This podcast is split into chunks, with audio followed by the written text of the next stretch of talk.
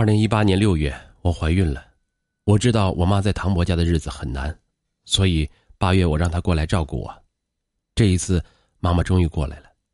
在深圳，每天早上我陪妈妈一起买菜，晚上给她梳头，把她打扮的美美的，陪她去跳广场舞。妈妈由此认识了我们楼上一起跳舞的郭伯伯。郭伯伯对妈妈照顾有加。有一次，妈妈胃不舒服，他说这是老毛病，扛一扛就过去了。郭伯伯却专程跑去香港买了限壳胃散给妈妈吃。国庆节，小区里老太太们排了不少节目，最吸引眼球的是旗袍秀。我跟郭伯伯陪妈妈去观看，妈妈止不住的兴奋，还跟我说：“我年轻的时候啊，哎，很喜欢上海滩，冯程程穿的那个旗袍真好看呢。”没过多久，圣诞节到了。郭伯伯送给妈妈两件包装精致的旗袍，其中一件还是真丝面料的。妈妈兴奋的像个孩子一样，赶紧换上，不停的让我给她拍照。妈妈试完衣服，我又细心的装好，说：“试过了，也满足了，明天还给郭伯吧，肯定很贵的。”郭伯伯当然不会再收回去，妈妈左右为难。最后，我主动请郭伯伯全家吃了饭，妈妈这才安心。二零一九年二月二十一日，我生下了宝宝圆圆，妈妈一直帮我照顾孩子。好景不长，十二月底快过年的时候，唐伯腿摔了，媳妇林华打电话过来接妈妈回去过年，说过年是好听，回去苦力倒是真的。妈妈心软，又回了老家。没想到的是。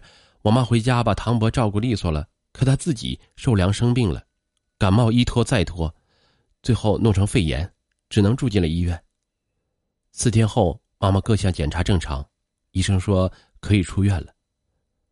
二零二零年一月二十四日下午三点，新闻不断在播报新冠肺炎疫情的消息，我妈恰好没带钥匙，结果任她如何在外敲门，林华就是不开门，说：“新闻说了。”得肺炎的都要隔离，你别怪我心狠，这是瘟疫啊！你要是进了这个门，就是祸害我们全家。无论我妈如何解释，林华就是不开门。我妈在门外看见唐家一家老小在屋里，又是洗菜，又是做饭，阖家团圆。自始至终，唐伯也没和她说过一句话。这一道门，隔绝了十几年我妈为这个家的辛勤付出，也隔绝了最后一点残存的温情。由于我妈的老房子早租给了别人，大过年的她也不想麻烦别人，最后我妈就在不远的学校楼道里蹲了一夜，直到第二天一早才告知我情况。我急得赶紧订了最早一班的机票，让我妈来深圳。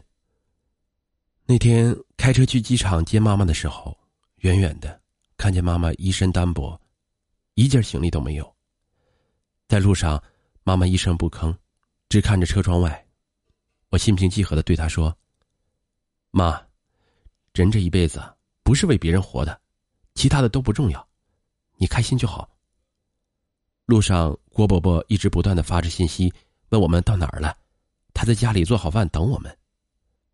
我告诉妈妈，前几天有一次在电梯里，我碰到郭伯伯的儿媳妇儿，他说代表三个儿子跟媳妇儿支持他们的爸爸再找一个伴儿，还说两个老人有任何生活上的问题可以找他们。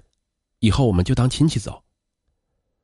我妈没吱声，我从后视镜里看到有一行泪从妈妈眼里划过。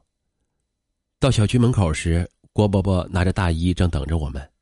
妈妈下了车，轻声对我说：“过完年，陪我回老家去离婚吧。”